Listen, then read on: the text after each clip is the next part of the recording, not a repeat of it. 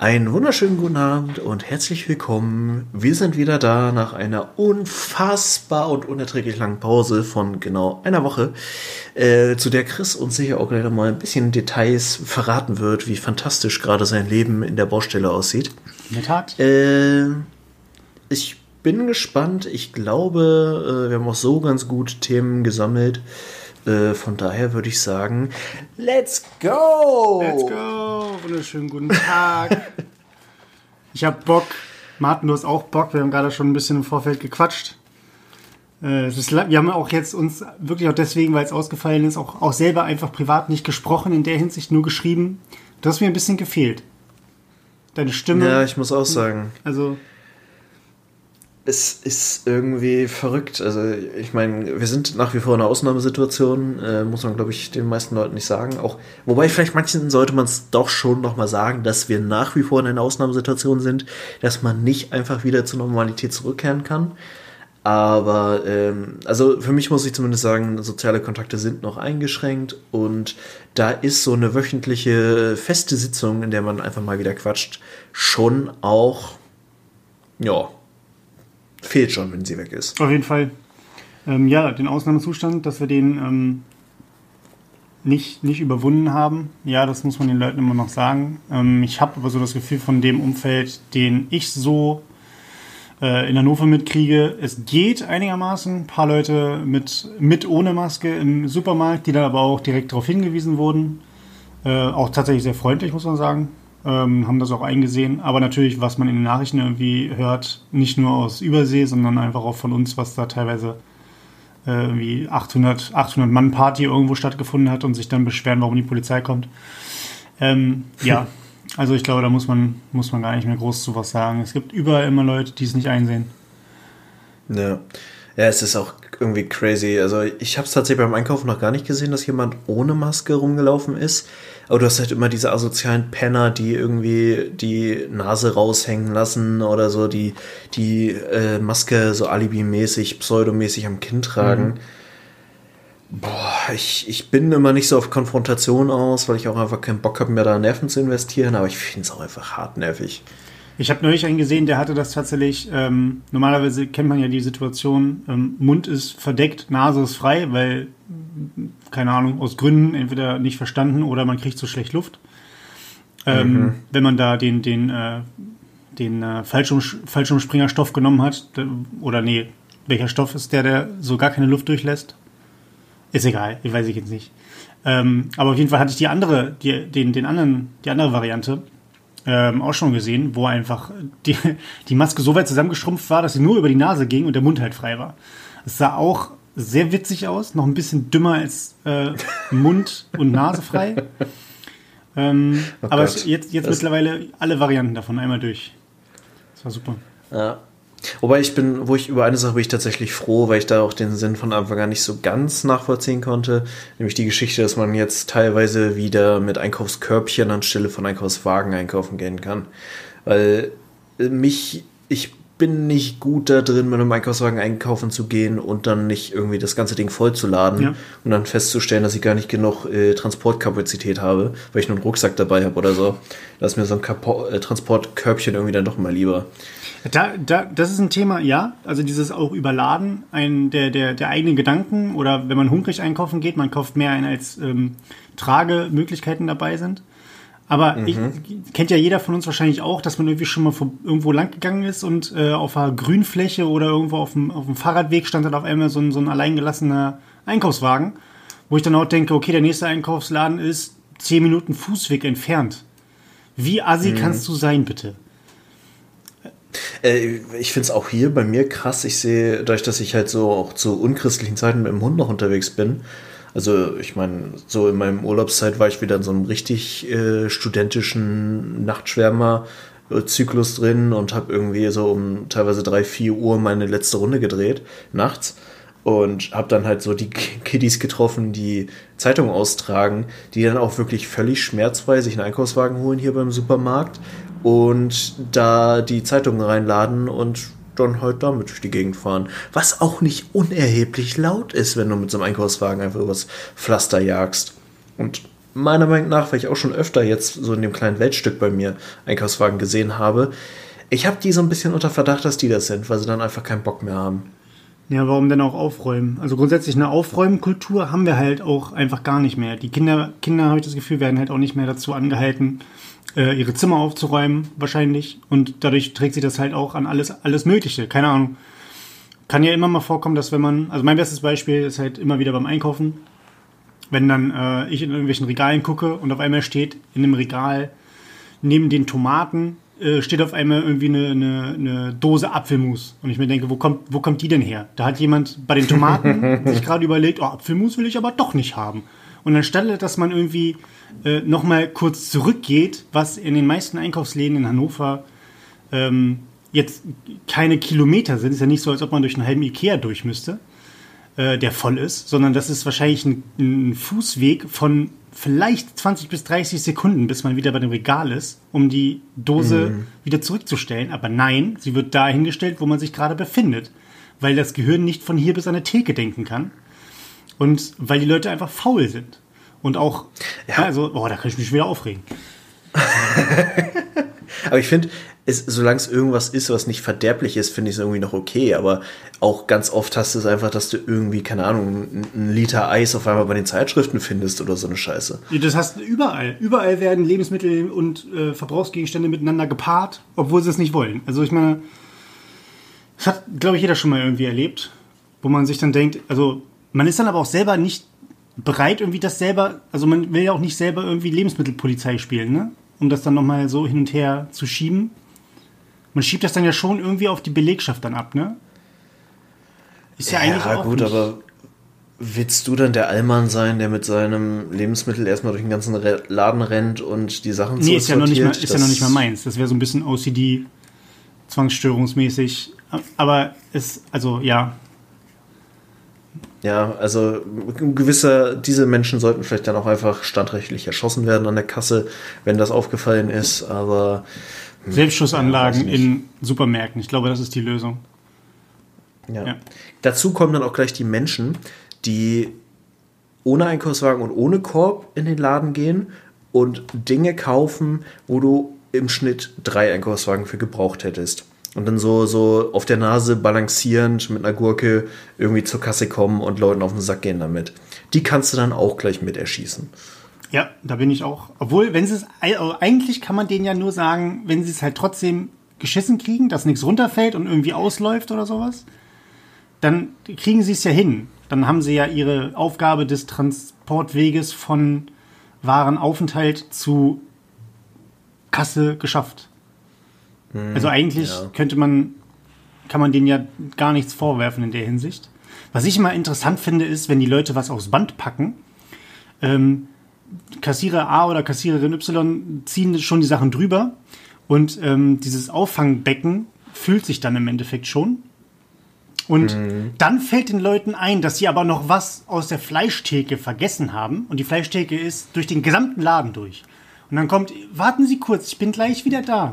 Und dann wird nicht etwa gelaufen, weil man sagt, ich möchte so wenig wie möglich zur Last fallen. Oder jemand, die den ganzen Betrieb hier aufhalten. Nein, dann wird gegangen. Und dann werden teilweise einfach mal zwei, drei Minuten wird dann da gewartet, äh, müssen wir dann warten, ne? dann, wird dann wird dann Zeit verschwendet, um dann wieder mhm. zu kommen. Und ich hatte das schon öfter so, dass dann mit nichts wiedergekommen ist, nach dem Motto, ich habe mich doch anders entschieden. Es waren, es war die, die Bananen waren mir zu, zu gelb. Ja? Es waren keine ganz grünen Bananen mehr da. Und ja, da denke ich mir auch so, ey, also, nee, ernsthaft jetzt. Ich, deswegen, das Einkaufsgame ist auch einfach noch nicht zu Ende gedacht und ich fand diese Perspektive und ja, da werden jetzt wieder die Datenschützer irgendwie auf, auf die Barrikaden gehen und sich im Grab umdrehen auf den Barrikaden. Ähm, Weil alle Datenschützer das, tot sind, ist ja klar. Oh, wäre das ein entspanntes Leben. Oh Gott, heute bin ich ein bisschen nihilistisch.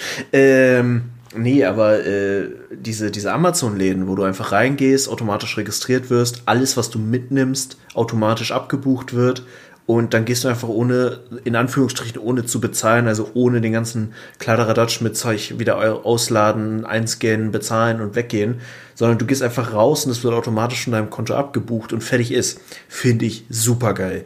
Möglichst wenig Interaktion mit lebenden Menschen finde ich sehr zu empfehlen. Mehr Interaktion mit nicht lebenden Menschen. Ja, da bin ich auch für. Ähm, das hast du jetzt ja, gesagt. aber die, die Tatsache ist, du musst dabei immer noch überlegen, es geht ja nicht nur darum, dass da datenschutztechnisch das irgendwie eine Sache ist oder die Leute wieder nach, nach absoluter Überwachung schreien, äh, beziehungsweise gegen absolute Überwachung sind. Du musst ja auch überlegen, es gibt ja Leute, die sich immer noch gegen alle möglichen Sorten von Kartenzahlung, äh, elektronischem, äh, elektronischem Datenverkehr oder, oder Zahlungsverkehr irgendwie ähm, sträuben. Und wenn du denen dann irgendwie kommst mit, eigentlich brauchen sie gar nichts mehr mitnehmen, ähm, kaufen sie einfach ein und greifen sie zu. Ich glaube, du überforderst ganz viele Leute damit. Ja, aber für solche Menschen gibt es auch einfach einen speziellen Platz in der Hölle. Es ist auch wirklich wieder so eine erzdeutsche Geschichte. Wir wollen unser Paargeld. Die nehmen uns unsere Daten weg. Was soll die Scheiße, Alter? Das ist genau das, ich glaube, das hatten wir auch irgendwann schon mal hier.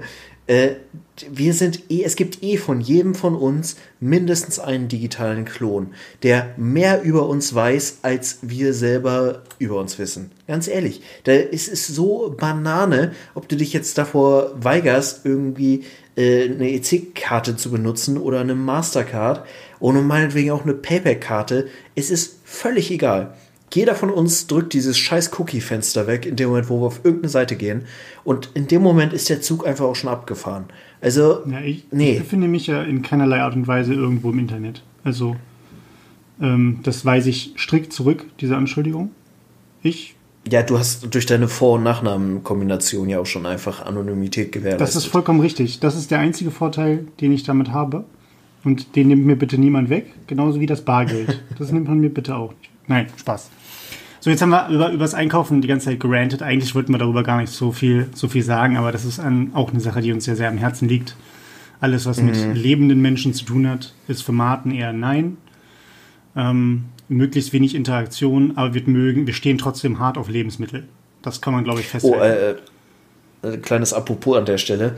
Ähm, ich hatte es tatsächlich jetzt letzte Woche das erste Mal seit März, glaube ich, dass ich, ich hatte Bürowoche, das heißt, ich war halt normal im Office, ähm, auch die erste Woche noch im Urlaub äh, und hatte dann Mittwoch das erste Mal seitdem drei Leute im Büro, inklusive mir. Ähm, beziehungsweise drei plus eins, weil im, im Nebenraum äh, ist das Büro von meinem Chef. Das war ganz schön irritierend, muss ich wirklich sagen. Ich hatte so kurz Fluchtreflexe, weil mir das einfach so ein bisschen zu viel war, weil dann wurde auf einmal wieder viel geredet und äh, ständig klingelte das Telefon und irgendwer hat telefoniert und puh, also muss man wirklich sagen, man ist es nicht mehr gewöhnt so in der Form. Wie viel seid ihr normalerweise, wenn ihr voll besetzt seid? Ähm, das höchste, was wir so über lange Zeit hatten, waren fünf Personen. Also vier Mitarbeiter plus Azubi. Plus nochmal der sechste im Nebenraum. Aber seit März bin ich quasi durchgehend alleine mit halt meinem Chef im Nebenraum. Ja. Ja, okay, gut. Ich dachte jetzt, dass es, äh, der Sprung tatsächlich höher ist. Also, dass man sagt, irgendwie, wir waren jetzt drei und normalerweise sind wir 15 oder so. Ähm, aber ja, das nee. ist schon, schon ein Sprung von äh, permanent irgendwie im Homeoffice. Ähm, man hat Ruhe plus den Hund, der eh still ist. So, das sind die einzigen Lebenden äh, im Raum. Die einzigen mhm. Menschen oder Lebewesen, die da irgendwie aktiv sind. Und wenn man dann wieder mit Menschen zu tun hat, die auch noch arbeiten, schlimm. Das ist ja echt ja. Nein, also jetzt mal im Ernst, ich fand es gar nicht so schlecht. Ich habe auch echt gemerkt, wir hatten halt jetzt das erste Mal seitdem auch wieder eine Auszubildende mit da und äh, eine sehr, sehr coole Auszubildende, muss ich sagen. Ähm, es hat echt Spaß gemacht und äh, dann einfach mal wieder so irgendwie auch mit quatschen und jemanden die eigenen Prozesse erklären, was immer auch eine Gelegenheit ist, die eigenen Prozesse zu hinterfragen und Fragen zu beantworten und einfach auch mitzukriegen, dass da wirklich ein junger Mensch ist, der sich Gedanken macht, hat mir unfassbar Spaß gemacht und hat auch wirklich mal wieder einfach gut getan. Aber äh, ja, äh, klassisches Stichwort Ambivalenz. Äh, ich hatte trotzdem so einen Fluchtreflex, einfach weil man es nicht mehr gewöhnt ist, auch die ganze Zeit mit Menschen sich zu umgeben. Ja, vielleicht müssen wir das auch wieder ein bisschen neu lernen. Also nicht nur, ähm, dass wir die Zeit jetzt nutzen, um uns für uns selbst irgendwelche Dinge klarzumachen. Ähm, irgendwie, wie, wie gestalte ich meine Arbeit selbst, wie bin ich selbst dafür für mich verantwortlich, sondern auch insgesamt die, eine, eine Teamdynamik beziehungsweise die Dynamik innerhalb äh, der Belegschaft, um das einfach auch mal für sich selber klarzumachen und zu überdenken ähm, ja. So wie man halt irgendwie im Kleinen sagt, na gut, jetzt nutze ich die Zeit mal das Homeoffice, um irgendwie mal die ganzen Hemden wegzubügeln, die irgendwie liegen geblieben sind. Ähm, kann man das natürlich auch auf Unternehmensebene machen. Denke ich schon, das ist eine ja. gute Möglichkeit. Aber apropos Homeoffice, äh, berichte mal von deiner aktuellen äh, handwerklich eingeschränkten Situation. Ja, Situation, ja, ich werde quasi festgehalten, mehr oder weniger. nee, Quatsch. Ich gehe jeden Tag zur Arbeit. Ähm, das ist auch gut so, dass ich quasi das Haus um sieben verlasse und erst um sieb nach 17 Uhr zurückkomme, weil in der Zeit sind halt dementsprechend Handwerker in der Wohnung. Alter Schwede, was soll ich sagen? Es ist, ähm, am Anfang hieß es zwei Wochen, ähm, keine Küche, weil mhm. Therme rausgerissen wird. Ähm, da wird dann, die Rohrleitungen werden neu gemacht, in den Schornstein wird reingebohrt und da gibt es ganz viel Dreck und stellen sie sich drauf ein und äh, gehen sie am besten irgendwo raus, weil es wird laut und wie auch immer, schieß mich tot. Und das machen sie bei uns im ganzen Haus. Ich dachte mir, ja gut, klingt zwar nicht schön, aber du wirst schon irgendwie zwei Wochen durchstehen. Zwei Wochen sind ja zwei Wochen, du bist auf der Arbeit, es geht schnell rum. Easy peasy. Ja, das geht so, habe ich jetzt festgestellt. Also es ist halt Küche und Bad. Bad ist zu 50% blockiert, also ich komme irgendwie gerade noch so ein bisschen durch. Über die Sachen muss ich rübersteigen, die da im Weg sind, ähm, um zur Dusche zu kommen. Ich habe Gott sei Dank nur zwei Tage lang kaltes Wasser gehabt, wo sie mir das Warmwasser abgestellt haben, wo ich notdürftig irgendwie tatsächlich wie so ein, wie so ein ähm, ja, ich weiß nicht, wie man das vergleichen soll, aber wie wir in alten Zeiten einfach mir einen Eimer genommen habe, kaltes Wasser rein, dann habe ich mir meinen Wasserkocher genommen, habe Wasser gekocht, habe das so weit dann in den Eimer mitgefühlt, dass es einigermaßen angenehm warm war, das Wasser, und dann habe ich mich quasi in der Dusche über diesen Eimer ge gestellt, breitbeinig, und habe dann quasi wie, wie als ob du, wie wenn du dich, wie wenn du dich akklimatisierst, wenn du zum ersten Mal ins kalte Wasser gehst an einem See oder in einem Meer. Weißt du, erst Arme rein, dann Arme bis zur Brust hoch, über den Nacken, die, die, den, den Kopf noch zum Schluss irgendwie hineingepackt, dann irgendwie noch die Füße.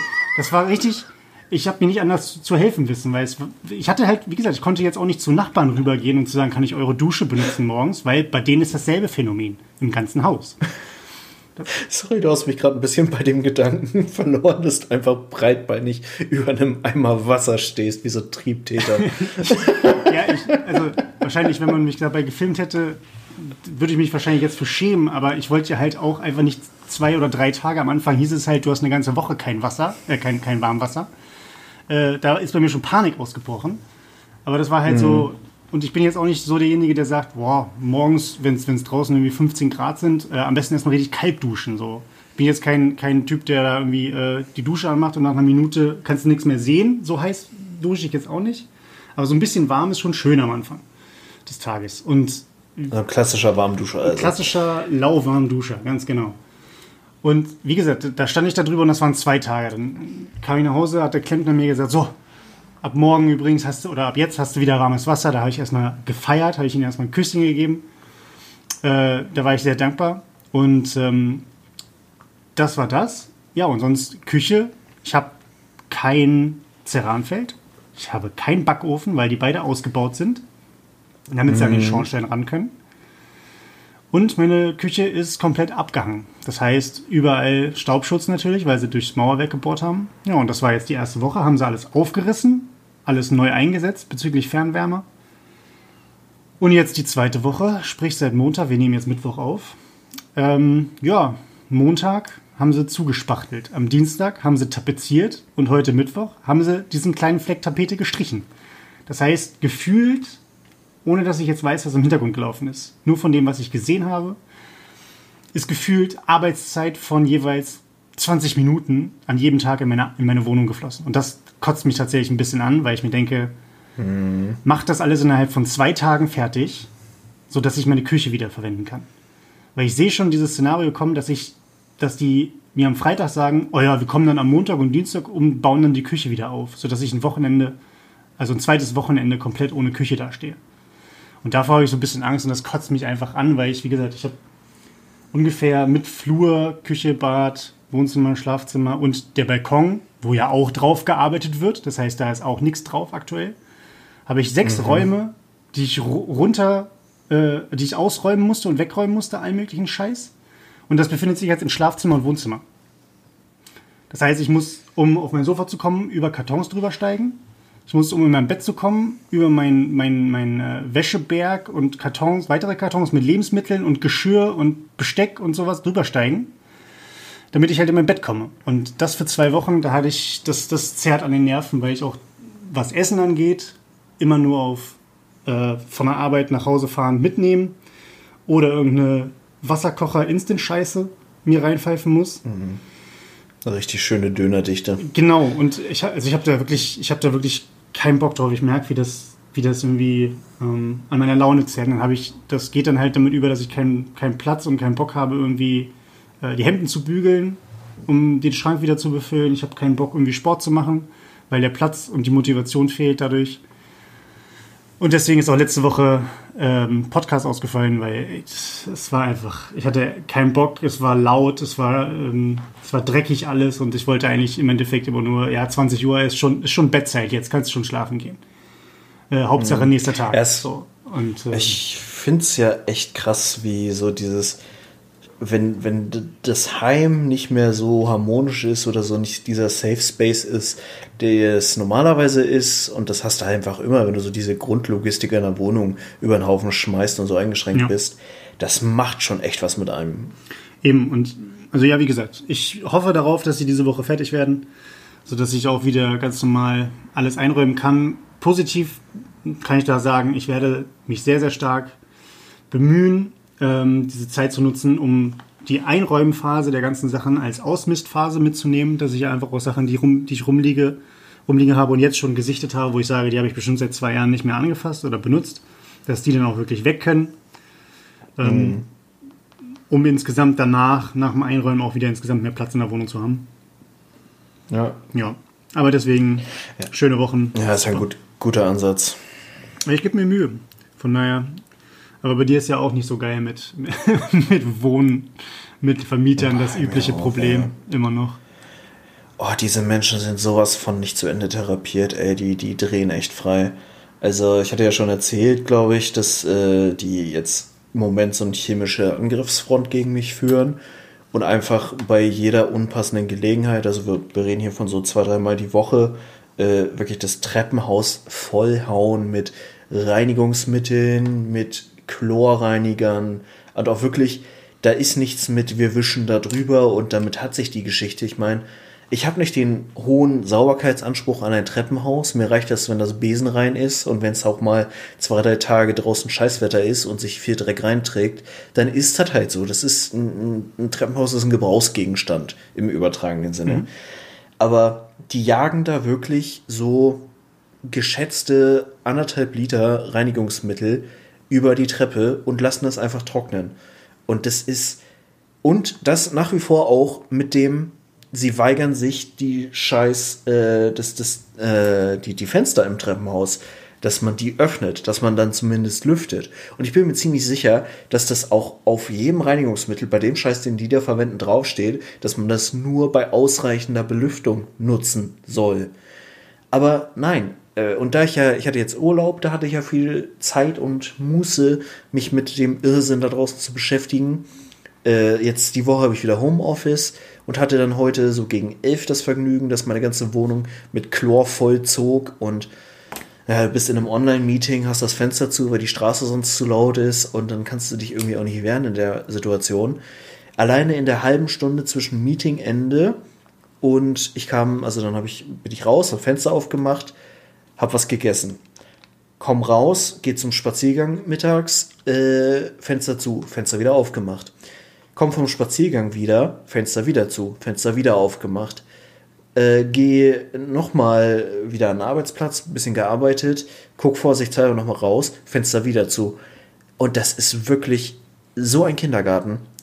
Vor allem bei Menschen, die sich nach wie vor weigern, ein Wort mit mir zu wechseln. Ich hatte jetzt zwei Situationen, wo sie wirklich mir direkt begegnet sind und mich entweder ignoriert haben oder mich wirklich stumpf von mir weggelaufen sind. Also es ist so albern. Okay. Es ist wirklich so nervenzehrend.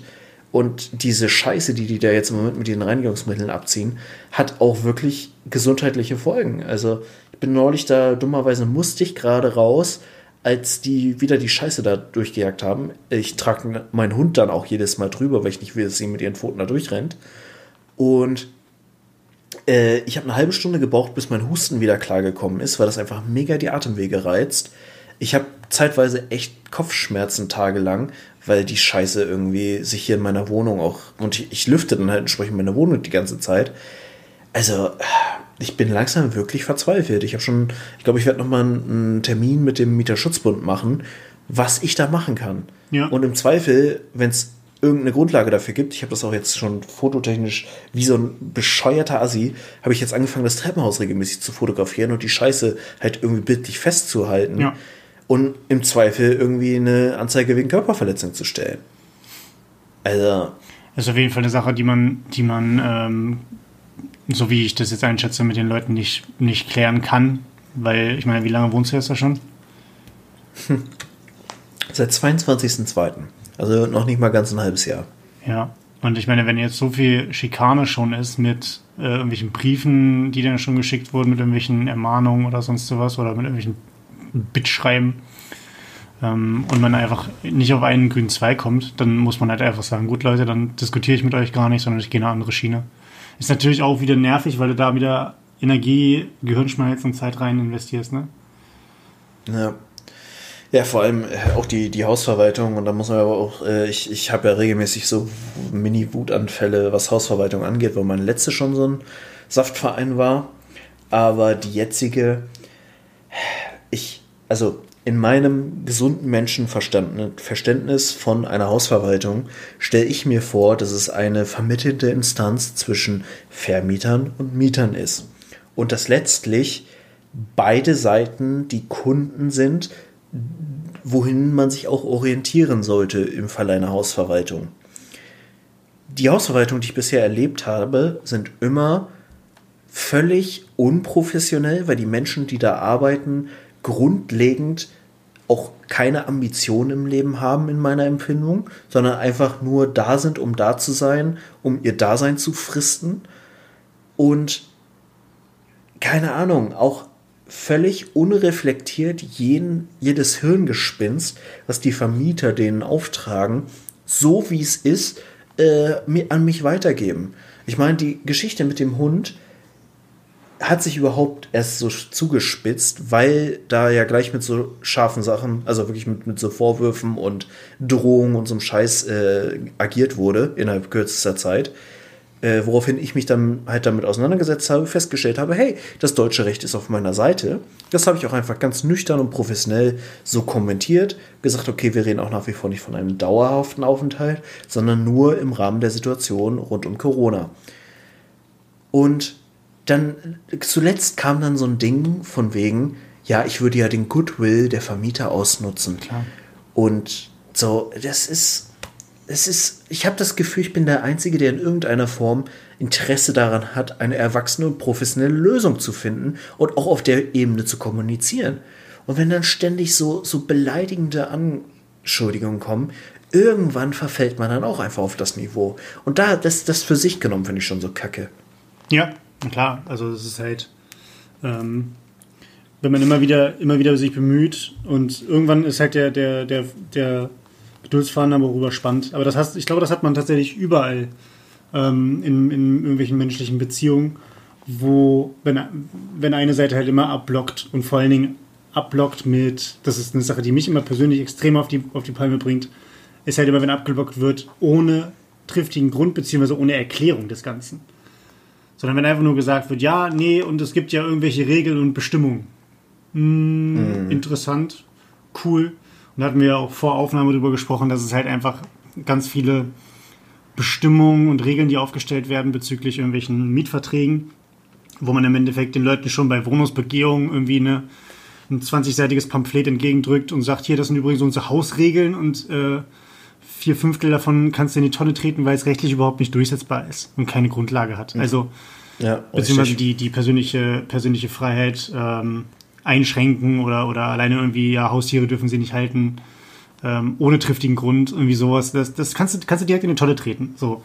Und ähm, da habe ich persönlich so das Gefühl, von dem, was ich so mitkriege aus, meinem kleinen, aus meiner kleinen Bubble, dass gerade Leute, die irgendwie neue, aktuell neue Wohnungen suchen, egal wo, egal in welcher Größe, ähm, es ist eigentlich so gut wie immer bei den Vermietern schon so eine lange Latte an Regeln und an so stellen wir uns den perfekten Mieter, die perfekte Mieterin vor, gibt, wo man sich denkt, okay, warum, warum schreibt ihr überhaupt öffentlich aus? Weil wie viele Leute passen denn auf diese perfekte Beschreibung, die so utopisch ist? Irgendwie Single, äh, nie lauter als ein Dezibel, äh, keine Tiere, ähm, keine Ahnung, was, Atmen was da, nur an den Wochenenden. Genau, ist, ist, ist grundsätzlich eigentlich nie da, ähm, macht jeden Tag sauber, ähm, keine Ahnung, be beteiligt, beteiligt sich am, an, einer, an einer Reinigung des Treppenhauses, obwohl ein Treppenhausdienst, äh, ein Reinigungsdienst beauftragt ist. Ich weiß nicht, was, was die Leute sich da insgesamt vorstellen. Irgendwie ähm, um ja. 21 Uhr ist es übrigens äh, komplett Ruhe bitte im ganzen Haus, da wäre das Licht ausgemacht. Und Geburtstagsfeiern äh, sind um 14 Uhr vorbei. Also ich, ja, und Hände bitte auf die Bettdecke. genau.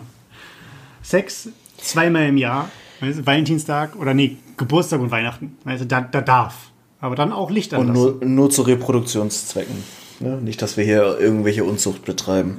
Ja, aber das ist halt genau das Ding. Ich meine, die, die, der Markt gibt es ja her. Das ist ja das Grundproblem dabei. Vermieter und Hausverwaltungen können sich die Scheiße einfach leisten. Die können sich auch diese unverschämten Preise leisten, weil sie einfach, die Menschen sind darauf angewiesen, irgendwie sich anzubiedern, um eine Wohnung zu kriegen. Ja. Das wäre doch ein Riesenkonzept, was irgendwelche Leute da draußen, vielleicht machen wir es, aber irgendwelche Leute da draußen sich einfach ein neues Konzept ausdenken können, um ein Angebot zu schaffen, welches den Markt, so wie er aktuell besteht, einfach mal komplett aus den Fugen hebt. Das wäre doch mal was. Leute, werdet mal kreativ. Mhm. Also ich habe eine Bedingung, nämlich dass jegliche Hausverwaltung äh, einfach disruptiv vom Markt verdrängt wird und die Menschen alle ich wiederhole nicht das, was ich vorhin gesagt habe. Ich sage einfach mal ganz diplomatisch, Sie sollten eine Neuorientierung Ihrer Kompetenzen in Erwägung ziehen. Ja, das hast du schön gesagt. Das war vorhin noch ein bisschen anders, aber so können wir das stehen lassen. Ähm, ja. ähm, lasst uns dann bitte dementsprechend irgendwie einen Kommentar da oder informiert uns. Ich bin da sehr interessiert, falls irgendwelche Leute da in die Hinsicht oder in der Hinsicht irgendwelche Fortschritte machen. Wäre ich sehr interessiert dran. Wir sind intrinsisch motiviert, wie man merkt. Wir sind intrinsisch motiviert, da dabei zu sein und eventuell mit unqualifiziertem Kommentar ähm, zur Seite zu stehen. Ja. Apropos zur Seite stehen, ne? Apropos zur Seite Apropos stehen. zur Seite stehen. Ich weiß jetzt gar nicht, wie ich die Überleitung mache, warum ich damit angefangen habe. ich bin auch sehr gespannt, deswegen habe ich dir jetzt einfach mal laufen ja, lassen. Laufen lassen ist immer ziemlich gut. Nein, apropos zur Seite stehen.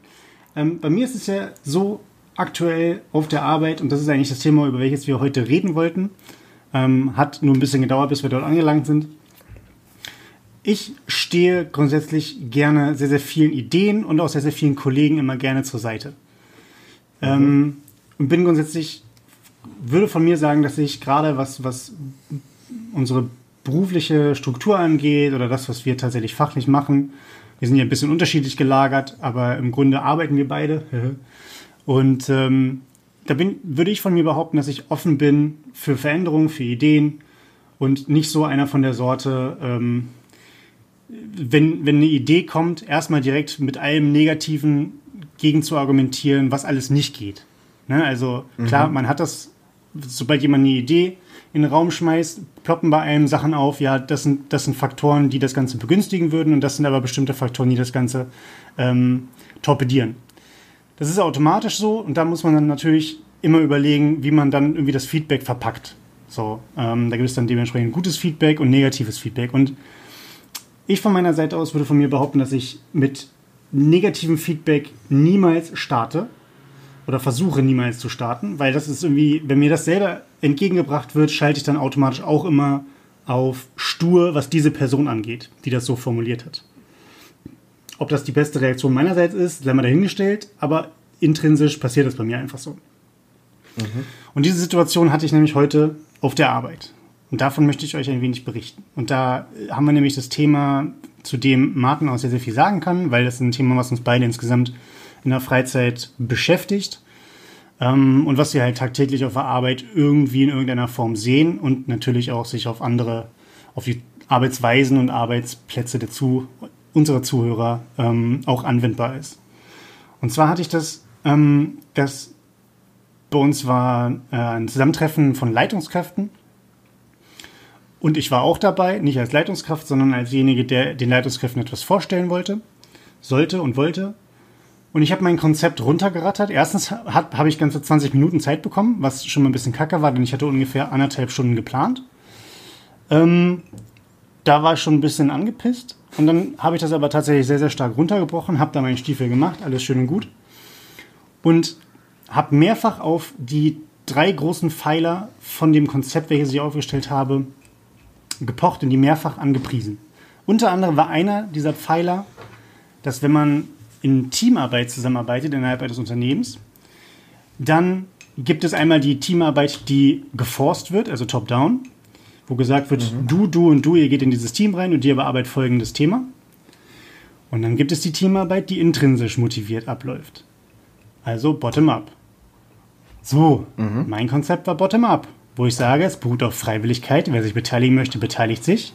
Weil dann können wir davon ausgehen, dass die Leute, die sich beteiligen, auch eine gewisse Motivation haben, sich auszutauschen. Und natürlich dadurch auch ein gewisser Austausch überhaupt erstmal vorangetrieben wird.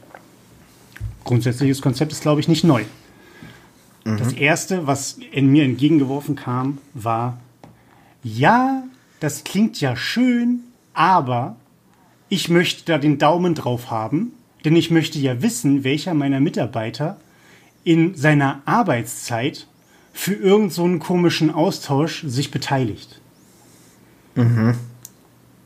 Und da ist bei mir, ich habe da, keiner von euch war dabei, ich habe mich sehr, sehr stark zusammengerissen, weil ich mir dachte, jetzt nicht, nein, nicht laut werden, mach's nicht. ähm, und wie gesagt, ich habe dann noch zwei, dreimal sehr, sehr stark betont, dass es doch sinnvoll wäre, in den heutigen Zeiten auch, wir haben 2020, in den letzten 20, 30, 40 Jahren der Arbeitsforschung hat sich ja gezeigt, dass selbstständiges Arbeiten durchaus ein sinnvolles Konzept ist, Vorteile mit sich liefert, Top-Down nicht immer das beste Konzept ist, um alles durchzusetzen.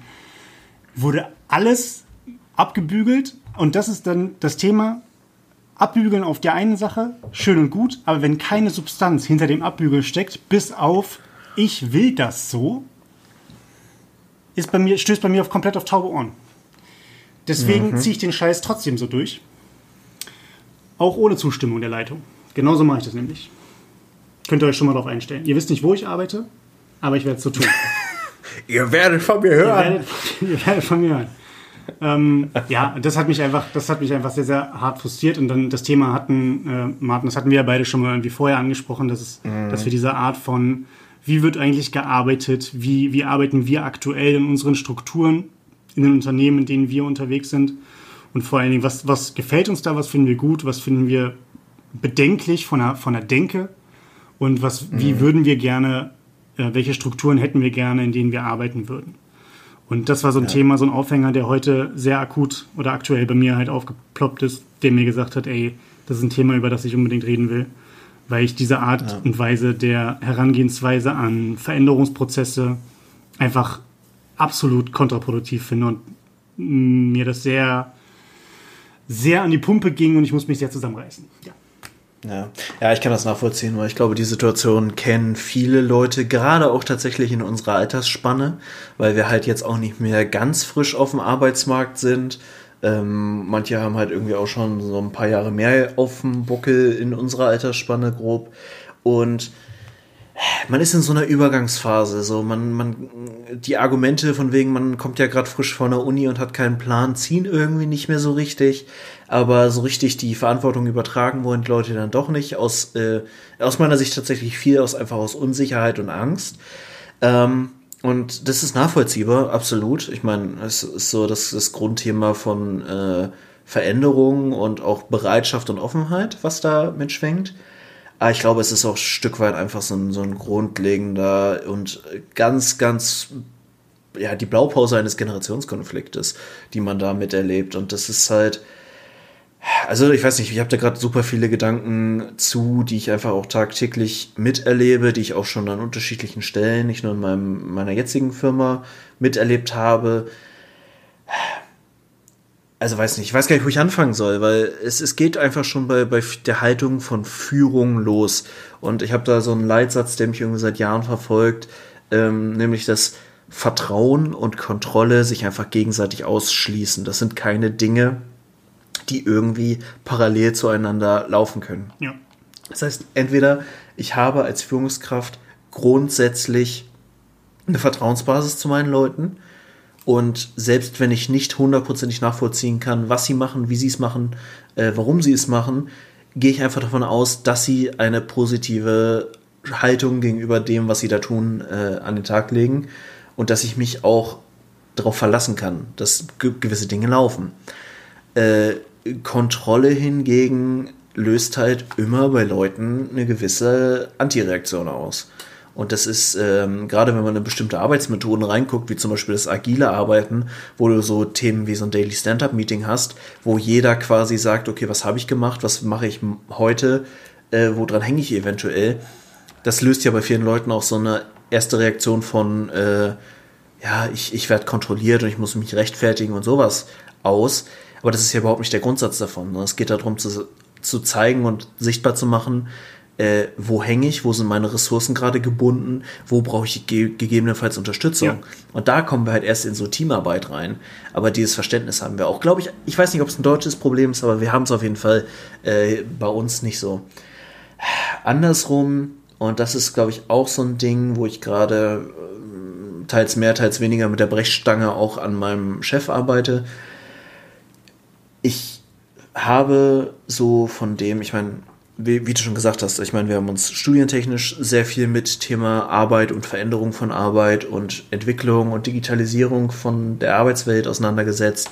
Ich finde das Thema privat auch unfassbar spannend und bin da einfach auch viel dabei, mich damit zu beschäftigen. Mhm. In Form von Podcasts, in Form von Artikeln, in Form von auch einfach Folgen von Vordenkern, ähm, die, die auf dem Bereich sehr gut sind und zumindest immer eine Perspektive bieten können, wie sich die Welt entwickeln könnte. Ich meine, niemand weiß genau, wie es, aus, wie es aussieht, wie es weitergeht. Und mh, hm, ich habe irgendwann mal, ich weiß gar nicht mehr, wer das war, ähm, die These gehört, dass Menschen, die von gut ausgebildet in die Arbeitswelt kommen, werden in absehbarer Zeit, und teilweise ist das heute schon so, mehr von der Zukunft der Arbeit wissen als die Menschen, die seit ein bis 85 Jahren arbeiten.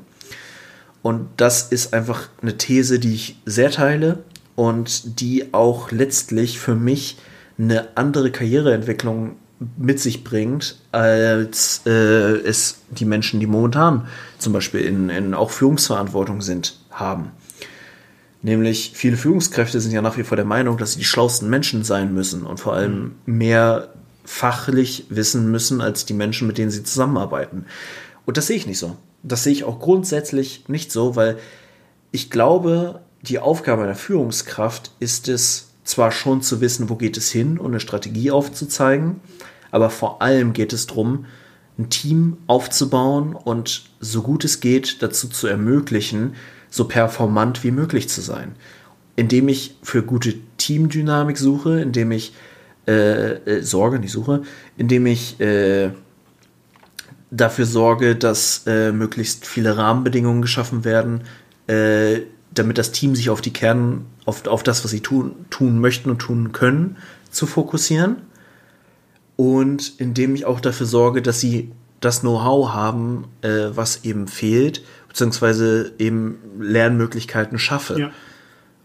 Und damit werde ich halt mehr zu einer coachende Führungskraft als eine Führungskraft, die Aufgaben delegiert und jedem, zu, jedem sagt oder überhaupt dazu in der Lage ist, jedem zu sagen, was er zu tun hat. Das ist ja genauso wie die, ähm, das hatten wir ja auch im Studium, wir haben ja sehr, sehr viel auch mit ähm, Berufsschullehrämtern zu tun gehabt.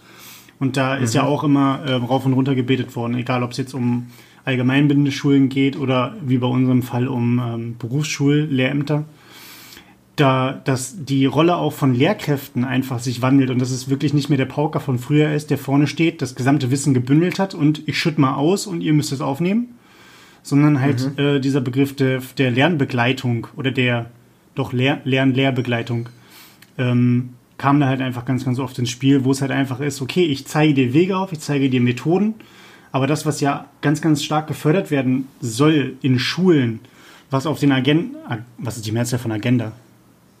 Agenden, Agenten, Agenten was bei den Agenten, was bei den Agenten auf den Agenten steht, ähm, ist ja eindeutig, dass gefördert werden soll, eine Selbstlernkompetenz zu entwickeln, um sich Dinge entweder selbst beizubringen oder den Lösungsweg ähm, vielleicht mit Hilfe, aber gegebenenfalls auch komplett alleine sich zu erschließen und dort dann das Problem selber lösen zu können. Und mhm. entweder selber zu lösen zu können oder sich selber in die Lage zu versetzen, mit anderen ein Problem zu lösen. Und genau dieses mit anderen, sich selber in die Lage versetzen, mit anderen, da kann eine Führungskraft einhaken und sagen, ich stelle die Gruppe zusammen, beziehungsweise ich stelle ich stell die Verbindung her zwischen Experten und dir oder äh, ein Fortbildungsbedarf, wie du meinst, wird ermittelt. Ähm, Kommunikationswege werden aufgezeigt, Räume werden gegeben, Zeit wird zur Verfügung gestellt für sowas. Natürlich gibt es, und da ist natürlich ein Punkt, wo ich ähm, heute auch drüber nachgedacht habe, als mir das entgegengeworfen wurde. Ähm, es gibt natürlich Prozesse im Unternehmen und das bei, bei vielen so, bei uns auf jeden Fall. Da ist der Prozess tatsächlich von A bis Z durchstrukturiert.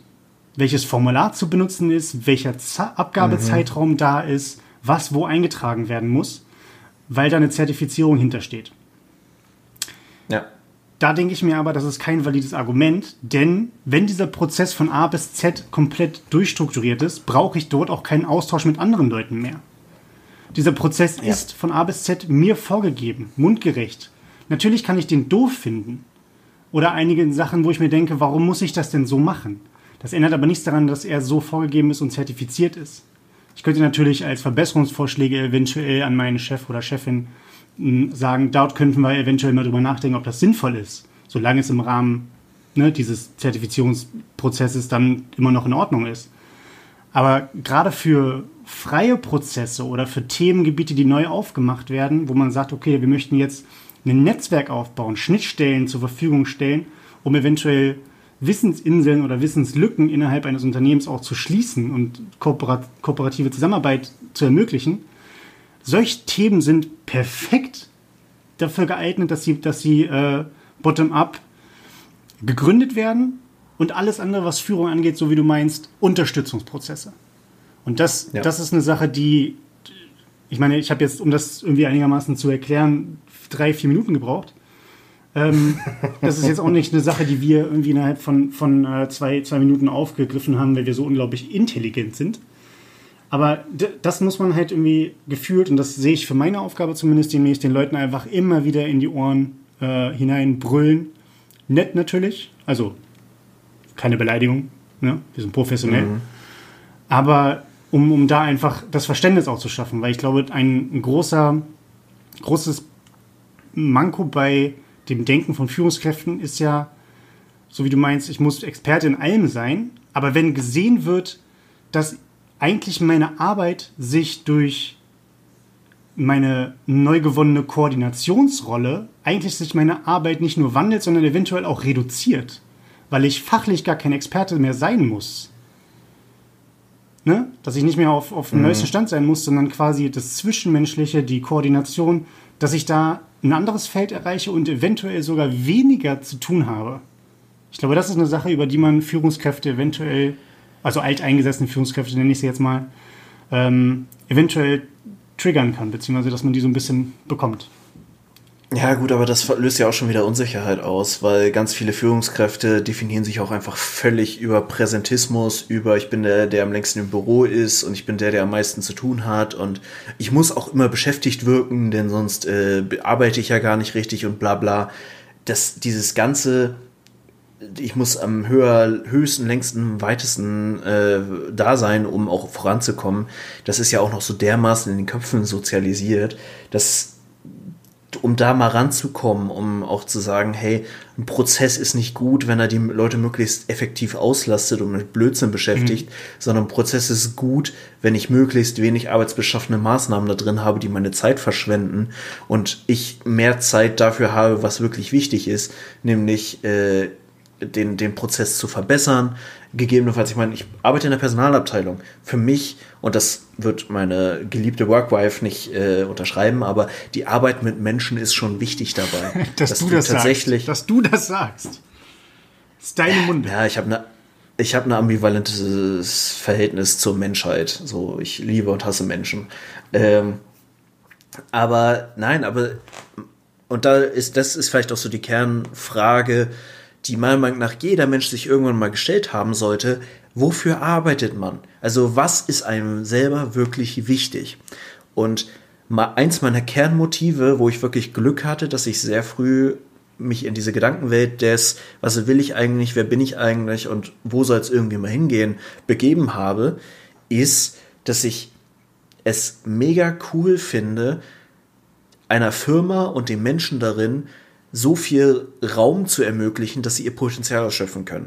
So dieses, dieses Ding, dass jeder Mensch so ein gewisses Wachstumsspektrum hat und auch einfach glücklich ist, wenn er dieses Spektrum einnehmen kann und dass man einfach, und das ist, ich, in der Personalabteilung hat man meiner Meinung nach eine sehr wichtige Rolle, ein Gefühl für die ganze Organisation zu haben, für Projekte zu haben, für die Menschen zu haben. Und da bin ich, ich bin so ein Netzwerktyp. Äh, ich wurde neulich übrigens auch das große Ohr der Organisation genannt. Ist auch ein sehr okay. zwiespältiger Titel. Okay, das große Ohr, das wird auf jeden Fall schon mal notiert. Ähm, dass, dass man einfach die Möglichkeit hat, ein Gefühl für die Leute zu haben und gucken kann, wo hängt es gerade, auch über Abteilungen hinaus. Auch so, ich, ich muss nicht bei jedem wissen, was der tut und wie der es tut, aber ich kann im Zweifel zumindest ein Gefühl dafür haben, wenn jemand mit einem Problem zu mir kommt, äh, zu wem ich den schicken kann, dass der in seiner Sache weiterkommt. Dass man einfach, wo man weiß, hey, da machen gerade an zwei verschiedenen Stellen in der Organisation Leute das Gleiche, dann kann ich die zumindest an einen Tisch setzen und habe der Organisation schon mal geholfen und die beiden hoffentlich auch inhaltlich weitergebracht. Und ich mag einfach dieses Gefühl, wenn man Leute wirklich effektiv inhaltlich weiterbringt. Mhm. Also du meinst so eine Mischung aus Koordination, aber trotzdem noch, dass du also dass du selber Wissensvermittlung trotzdem noch betreibst oder geht es darum, dass du sagst, ich sorge dafür, dass jemand anders euch gewisses, mitten, gewisses, mitten, äh, gewisses Wissen vermittelt? Also oder untereinander halt dieses, diese Netzwerkarbeit, wir helfen uns selbst untereinander. Oder wie meinst du diesen, ja, diesen Faktor des ähm, das, das ja, also eins, es gibt halt so ein paar Grundthesen, die ich auch für mich so akzeptiert habe und auf deren vieler meiner Denkweisen äh, beruhen. Nämlich zum einen, dass äh, Hilfe zur Selbsthilfe somit das Wertvollste ist, was man machen kann. Das heißt, ich habe wenig damit gewonnen, wenn ich Leuten sage, wie sie was zu machen haben, sondern ich muss sie dazu in die Lage versetzen, sich selbst zu helfen und sich selbst die Probleme zu erschließen, wie du es eben schon gesagt hast. Und ich glaube zum Beispiel, das funktioniert auch nicht in jeder Altersstufe und ja. auch nicht in jeder Schulstufe, sondern man muss irgendwann auch mal mit Grundwissen anfangen. Aber das Ziel muss immer sein, dass man sie dazu befähigt, selber Probleme zu lösen und erstmal Probleme zu erkennen und sich dann Lösungsstrategien zu äh, erschaffen. Und ich bin der festen Überzeugung, und da kommen wir eben auch wieder bei diesem Führungsproblem raus, dass man überhaupt nicht mehr alles wissen kann, was möglich ist. Man braucht einen gewissen Grundstock, um produktiv zu sein, ja. Aber dieses Google-Hirn ist einfach so ein, so ein Thema, was wichtig ist, weil ich muss nicht aus dem Kopf jedes Problem sofort lösen können. Okay, ich, ich doppel mich gerade, fällt mir gerade auf.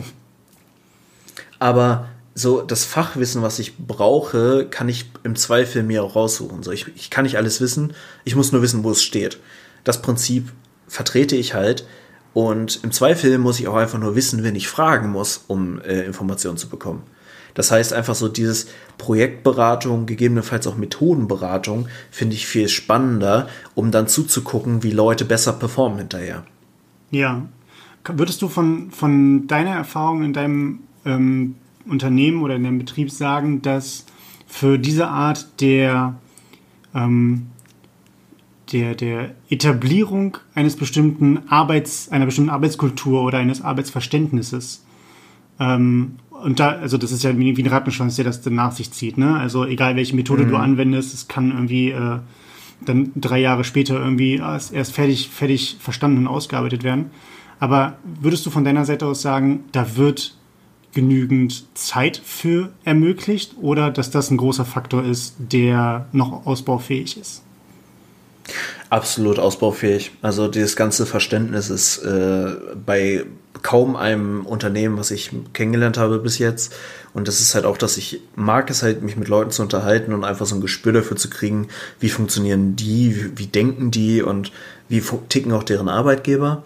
Und ich habe ganz, ganz wenige Kulturen wahrgenommen, weil wir haben halt oft auch diese Ellenbogenmentalität.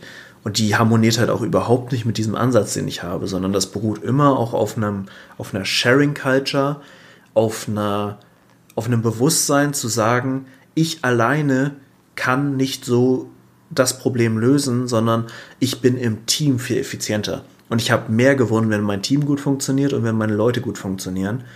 Ähm, und das, äh, wenn ich dann immer im Hinterkopf habe, dass ich besser dastehen muss als mein, mein, mein Nebenmann, meine Nebenfrau, mein Nebendackel, dann habe ich halt nichts gewonnen. Sondern äh, wenn die Team-Performance gut genug ist, dann äh, sind wir insgesamt auch, und deswegen, meiner Meinung nach gibt es auch sehr, sehr viele Teams, die nicht als Team funktionieren, sondern das sind einfach nur äh, Menschen, die die gleiche Aufgabe nebeneinander her lösen. Ja. Wirkliche Teamarbeit ist so selten und wirklich effiziente Teams und die sind halt auch immer temporär begrenzt. Muss man sich auch nichts vormachen. Ich meine, wir haben Jobfluktuationen, wir haben Zugehörigkeiten von zwei Jahren. Deswegen ist so Kennenlernprozesse und Teamhygiene und sowas auch was, was so auf, auf Speed immer mehr, immer schneller laufen muss. Aber trotzdem ist einfach, wenn man so einen Zeitraum hat, wo ein Team hervorragend funktioniert, kann man so viel umsetzen, kann man so viel schaffen. Vielleicht ist ja auch der Punkt, also ich kenne es halt nur von einer, von einer Ausbildung bzw. der Arbeit danach. Ähm, da waren wir, da waren wir bei, dem, bei der Bank auch in Teams eingeteilt. Die Teams waren aber auch tatsächlich einfach nur so ein, so ein wirklich ganz, ganz grob organisiertes Organisationsinstrument. Ähm, mhm. Denn wir hatten, wenn es jetzt um die Bewertung geht, sei es jetzt um unsere Verkaufsbewertung oder um unsere grundsätzliche Performance, die ja eigentlich nur über die Verkäufe geregelt wurde, aber das sei mal dahingestellt, ähm, das waren halt Einzelbewertungen. Das heißt, egal wie wir uns angestellt haben in unserem täglichen Leben, inwieweit wir hilfsbereit waren, inwieweit wir mit anderen Leuten zusammengearbeitet haben, Ideen ausgearbeitet haben äh, für Prozessverbesserungen oder sowas, das alles, was mit Teamarbeit zusammenhing, äh, wurde einfach nicht gesehen, denn es wurde quasi einfach nur geguckt, okay, deine Einzelbewertung, zeig mir deine Zahlen, aha, kacke oder gut. In meinem Fall meistens kacke. Mhm. So. äh, und vielleicht, ich könnte mir vorstellen, dass das in vielen Unternehmen auch das Problem ist, weil es keine, keine vernünftiges Feedback, keine vernünftige Feedback- und Bewertungskultur für Teamarbeit ist, weil vielleicht auch gar nicht der Fokus darauf gelegt wird und die Wichtigkeit und der Mehrwert von, von einer wirklich guten Teamarbeit erkannt wird, sondern immer noch die Eigenleistung im Vordergrund steht und dadurch natürlich dann eventuell so eine Ellenbogenmentalität trotzdem immer noch ausgefahren wird, ne? Ja. Ja, das ist, glaube ich, auch die Frage, die sich dann auf Leitungsebene, also wirklich auch auf Geschäftsleitungs- und Führungsebene, äh, die Frage gestellt werden muss. Äh, ich, es mag sein, dass ich eine Vision nach außen trage, die sagt, hey, ich möchte ganz viel Teamarbeit und äh, je performanter eine Abteilung, einen Standort, ein was auch immer ist, desto äh, zufriedener bin ich mit euch. Aber wenn ich am Ende des Jahres oder des Monats oder des Quartals dann doch immer noch eine individuelle Leistungsprämie ausschreibe, dann hat das eine andere Signalwirkung. Und dann kann ich sagen, was ich möchte. Monetär habe ich dann einfach wieder eine andere Anreiz äh, ein anderes Anreizsystem und das widerspricht sich und das ist auch nicht konsistent. Und auf der anderen Seite muss man aber auch sagen, man hat auch immer mal äh, Menschen, die nicht so arbeiten wollen, die auch nicht so leistungsbezogen arbeiten wollen, was auch absolut legitim ist. Aber dann hast du gegebenenfalls auch mal ein Leistungsgefälle innerhalb eines Teams. Und da muss man dann auch wieder gucken, ne, man kann halt nicht alle gleich behandeln in einem kapitalistischen System. Das funktioniert ja auch nicht. Und das ist auch eine Herausforderung, da habe ich noch keine Antwort drauf, wie man da irgendwie mit umgehen sollte. Äh, ist auch nicht mein Anspruch, da eine Antwort drauf zu finden. Ähm, aber es muss zumindest nachvollziehbar sein. Ja, so grundsätzlich dieses, dieses ähm, Leistungsdenken durch Zahlen und ähm, nicht durch andere Kompetenzen oder durch andere Errungenschaften, die ins Unternehmen oder eventuell in den Wissensspeicher oder was auch immer zurückfließen. Das, das wäre doch, wäre doch mal eine Sache. Und ich glaube, das machen, das machen schon manche Unternehmen, dass sie ganz weggegangen sind von dieser stumpfen, ich bewerte dich anhand irgendwelcher Hard Facts und entweder wird eine Prämie ausgeschüttet oder ich klopfe dir auf die Schulter und sage, gut gemacht. Und wenn die Zahlen nicht stimmen, sage ich dir, oh, da muss man gucken, ob dir ein Coaching vielleicht nochmal helfen würde. Ähm, das ist zumindest aber, glaube ich, eine Sache, die nicht überall, aber in vielen Unternehmen Wunder bewirken würde. Und es ist zumindest eine Sache, die ich mir für mich persönlich wünschen würde. Egal, was für eine Position ja. ich einnehme. Ich habe nichts absolut gegen irgendeine Bewertung anhand, also eine, eine, grundsätzliche Bewertung anhand von irgendwelchen Leistungen, wo man sagt, hey Christian, das erwarten wir von dir. Ähm, das wäre schön. Und dafür kriegst du irgendwie ein Feedback von uns oder sowas, wenn das nach einem Jahr abgeschlossen ist, das Projekt oder wie auch immer. Habe ich absolut kein Problem mit. Ne? Ich bin jetzt nicht strikt gegen sowas. Aber nicht halt mhm. sowas wie äh, so, so, so, so irgendwie mit, mit Zahlen ausgerichtet, ey, du musst 1000 Verkäufe machen. Wie viel hast du? 930. Ja, dann, sorry, kannst du gehen, da ist die Tür. So, das, ja. das, weil dadurch überhaupt nicht aufgefasst wird, was in der ganzen Zwischenzeit passiert ist. Jegliche Faktoren werden einfach außen vor gelassen und das finde ich, das ist eine Sache, die mir, die mir irgendwie total missfällt und da bin ich halt echt gebranntes Kind durch, durch die Banken, durch den Bankensektor ähm, mhm. wo das halt einfach so war und das hat mich irgendwie geprägt, dass ich das, dass ich da nie wieder hin will. Ähm, ja. Ja. ja. ich glaube, es ist auch, ähm, also es gibt einfach bestimmte Bereiche, wo ich aus dem Bauchgefühl raus schon sagen würde, da möchte ich nicht unbedingt arbeiten. Einfach weil das Umfeld mir nicht passt, beziehungsweise der Grundgedanke mir nicht passt. Da wären Banken schon ziemlich weit oben mit dabei, da sind Versicherungen mit dabei. Und äh, ja, wie ich kürzlich für mich auch nochmal irgendwie so aus dem Bauch raus, also ich musste mein Bauchgefühl dazu befragen, weil, äh, sagen wir mal so, da war, war eine Stelle im Gespräch. Ähm, ich habe auch ein grundsätzliches Problem mit öffentlicher Verwaltung, ähm, weil das immer auch so, ein, so einen gewissen, ja, also ich tue vielen Menschen sicher Unrecht damit, aber ich erwarte einfach nicht so eine hohe Dichte an super intrinsisch motivierten High-Performern in dem Bereich der öffentlichen Verwaltung. Muss man leider nicht dann so sagen. das ist ähm, schon, schon ein ziemlich harter Take, ne? Also, da können vielleicht die, äh, unsere werten Zuschauer und Zuschauerinnen, Zuhörer und Zuhörerinnen, sorry, ähm, die in dem Sektor unterwegs sind, vielleicht mal einen Kommentar zu schreiben, ne? Aber freundlich bleiben, ja, bitte. Äh, ich bin gerne Projektionsfläche eures Hasses, äh, nehmt mich auseinander. Ähm, aber um nochmal so ein bisschen auch so dieses Thema, wie kriege ich Informationen und woher nimmt man so seine Informationen. Ähm, ich kann sehr empfehlen, äh, Simon Sinek auf LinkedIn zu folgen. Ich weiß nicht, ob er seine Sachen noch so irgendwo veröffentlicht, aber ich krieg's primär auf LinkedIn mit und der postet da eigentlich mehrfach die Woche so drei, vier Minuten Impulsvorträge oder Gedanken oder was auch immer ähm, teilweise von seinen TED Talks, teilweise auch von seinen, äh, weiß nicht, dass er einfach auf der Couch sitzt und irgendwas äh, erzählt. Und eine Sache, die mir extrem hängen geblieben ist bei dem, äh, ist, dass er mal gesagt hat, und das am Beispiel von Navy SEALs, äh, glaube ich, erzählt hat, ähm, wir haben in unserem äh, Wirtschaftsverständnis 10 Millionen Instrumente, Faktoren, Leistungsbeurteilungsmechanismen, äh, die die Leistung äh, im monetären Sektor quasi oder generell halt im, im Leistungssektor versuchen irgendwie abzubilden anhand von Kennzahlen und sonstiges. Und wir haben so gut wie gar keine Möglichkeiten, das Verhalten und die Vertrauenswürdigkeit und die Loyalität und so diese Charaktereigenschaften von Menschen zu bewerten.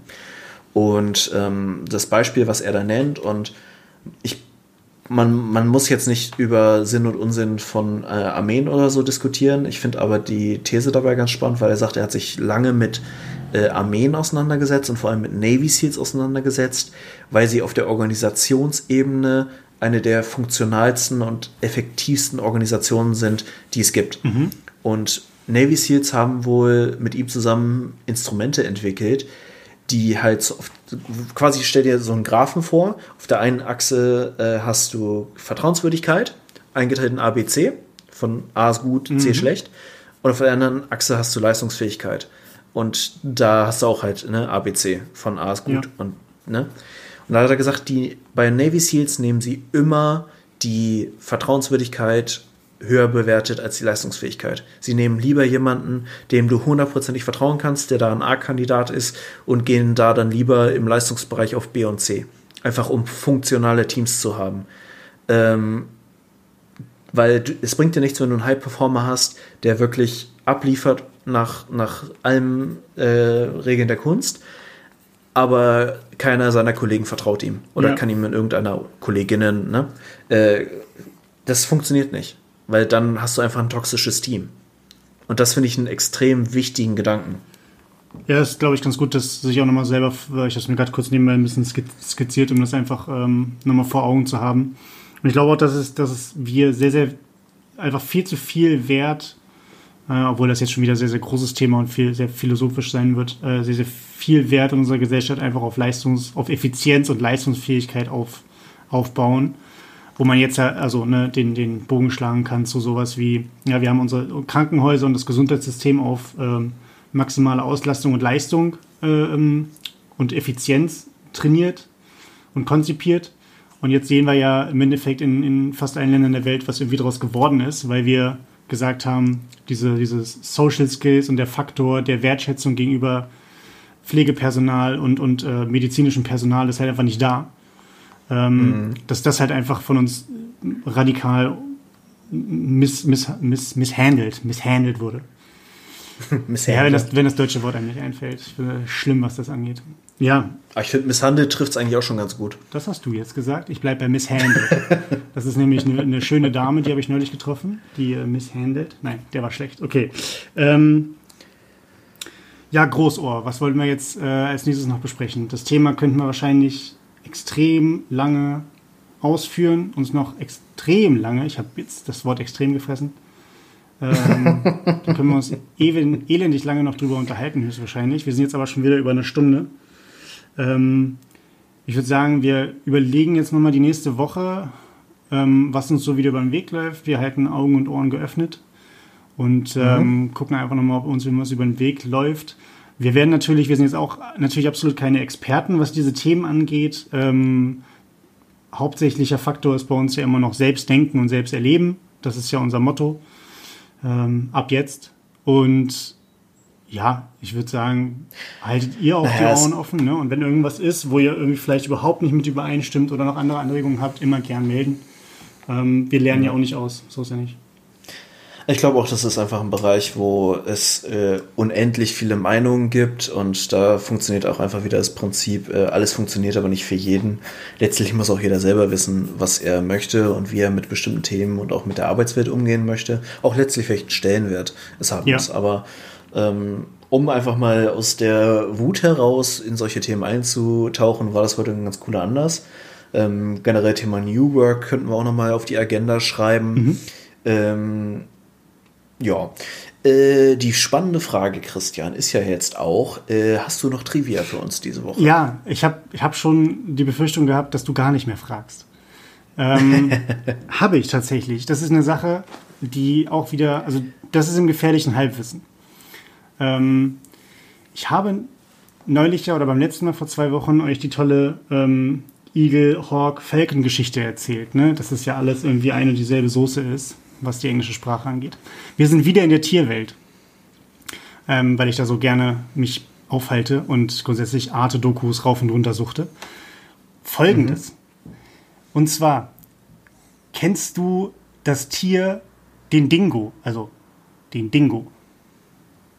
Da es keine Abkürzung für den dicken Ingo ist, äh, dann äh, wahrscheinlich schon, ja. Also ich habe schon mal von dem Dingo gehört. Ja, ja, und auch von dem dicken Ingo. Aber über den, um den geht es jetzt nicht. Es geht um den Dingo. Der Dingo ist ein, ein, ein hundeartiger Wolf, wolfartiger Hund. Auf jeden Fall, ich glaube, er wird als ähm, wolfsartig bzw. als Hund geführt, im Endeffekt. Mhm. Und das Interessante bei dem Dingo, wie ich finde, ist, man könnte jetzt denken, das ist halt einfach irgendein Wildhund. Ne? Aber bei den mhm. meisten Tieren ist es, die wir, die wir als Haustiere kennen, ist es ja so, dass die irgendwann mal wild waren, domestiziert wurden, zum Beispiel bei der Katze, und dann halt über Generation, Generation, Evolution, Evolution etc. etc. sich halt dementsprechend ihrem Hausleben angepasst haben. Das heißt, die Hunde, die wir heute als Haustiere haben, waren ja irgendwann mal Wölfe. Beziehungsweise Wild, Hund, Wolfartig, Schakalartige Tiere. Mhm. So. Das heißt, für mich war jetzt immer so, dass diese, ein, dass diese, diese Art des Domestizieren halt diese eine Richtung hat. War mal wild, domestiziert, jetzt ist es ein Hausköter. So. Mhm. Ich habe jetzt gelernt, der Dingo ist das Ganze reversed. Das heißt, der Dingo war irgendwann mal ein Wolf, ist dann domestiziert worden, war dann ganz, ganz lange, lange Haustier und ist dann in Australien und in, ich glaube, in Teilen von Thailand, Philippinen, irgendwie so, einfach äh, entlaufen. Ganz, ganz große, ganz, ganz große Rudel im Endeffekt. Ausgebüxt. Mhm. Und die sind jetzt über auch wieder Jahrgenerationen, sind die jetzt wieder quasi wild geworden. Das heißt, die evolutionieren sich quasi gerade wieder ans, ans wilde Leben.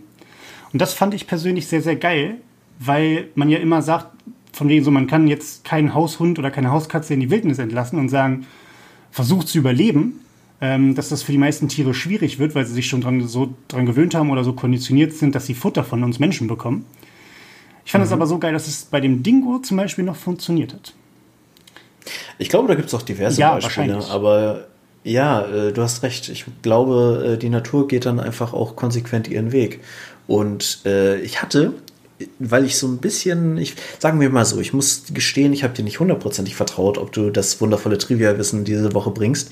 Deswegen hatte ich mir als äh, Ersatz-Trivia quasi den Cobra-Effekt rausgesucht, weil er mich jetzt mal wieder äh, begleitet hat die letzten Tage. Äh, auch da könnte man beim Dingo tatsächlich vom Cobra-Effekt sprechen. Und damit möchte ich dann auch quasi einen Cliffhanger einbauen, denn ich werde jetzt nicht nochmal genau erklären, was der Cobra-Effekt ist. Das könnten wir in der nächsten Woche dann tun. Das besprechen wir in der nächsten Woche. Das ist nächste Woche Trivia und wir sind immer noch in der Tierwelt. Ach, ist das nicht herrlich, Leute? Ah, es ist alles so wunderschön flauschig. Wunderschön flauschig wie der Dingo. In dem Sinne, liebe Freunde, gehabt euch wohl, habt eine schöne Woche, ein schönes Wochenende. Wir sehen uns. Ya.